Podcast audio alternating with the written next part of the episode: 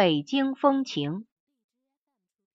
我小时候住在城方街，离北京的城墙很近。就在这条街的尽头，城墙塌了一个口子，沿着一道陡坡，躲开密密麻麻的酸枣刺，就可以上到城上。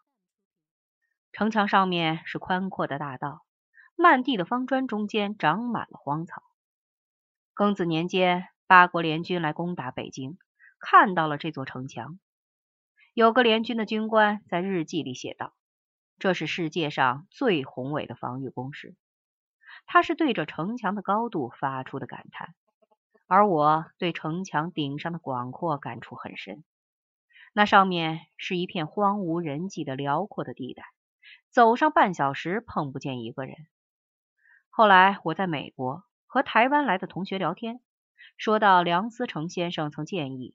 把北京的城墙改做高速公路，那同学笑了起来，说道：“梁先生的主意真怪，城墙顶上还能修马路吗？”这位同学去过世界上很多地方，看到过很多城墙，那上面都修不了马路。我也到过世界上很多城市，见过很多古城墙。罗马城的城墙算是宏伟的了，假如有两个帕瓦罗蒂那样的人在上面并肩行走。就得掉下来一个，难怪没见过北京城墙的人要不信，在上面可以修马路。其实不仅能修，而且修出来会是这世界上最伟大的人文景观之一。过去在北京三十四中附近的城墙里有个很大的仓库，里面放了军火和汽油。有一天爆炸了，三十四中的师生出来救人，赢得了很大的荣誉。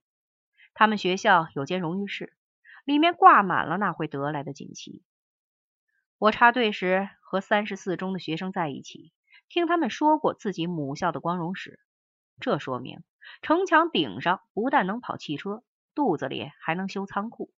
像这样的城墙在世界上绝无仅有，可惜已经被拆了个精光。没有了宏伟的城墙，寂寞的城楼。北京城是一座没有了历史的城市。有些人会说，它怎么会没有历史？历史写在纸上。这种看法是不对的。我到过很多城市，就我所见，一座城市的历史不可能是别的，只能是它的建筑。北京城就其本来面目来说，是一座硕大无比的四合院。没有了城墙，它就不成个样子。中国有五千年的文明史，这部历史有一半写在故纸上，还有一半埋在地下，只是缺少了一部立在地上的历史，可以供人在其中漫步。我小的时候，北京不但有城墙，还有很多古老的院子。我在教育部院里住过很久，那地方是原来的郑王府，在很长时间里保持了王府的旧貌。屋檐下住满了燕子，傍晚时分，燕子在那里表演着令人惊讶的飞行术。它以闪电般的速度俯冲下来，猛地一抬头，收起翅膀，不差毫厘的钻进船子中间一个小洞里。一二百年前，郑王府里的一位宫女也能看到这种景象，并且对燕子的飞行技巧感到诧异。能见到古人所见，感到古人所感。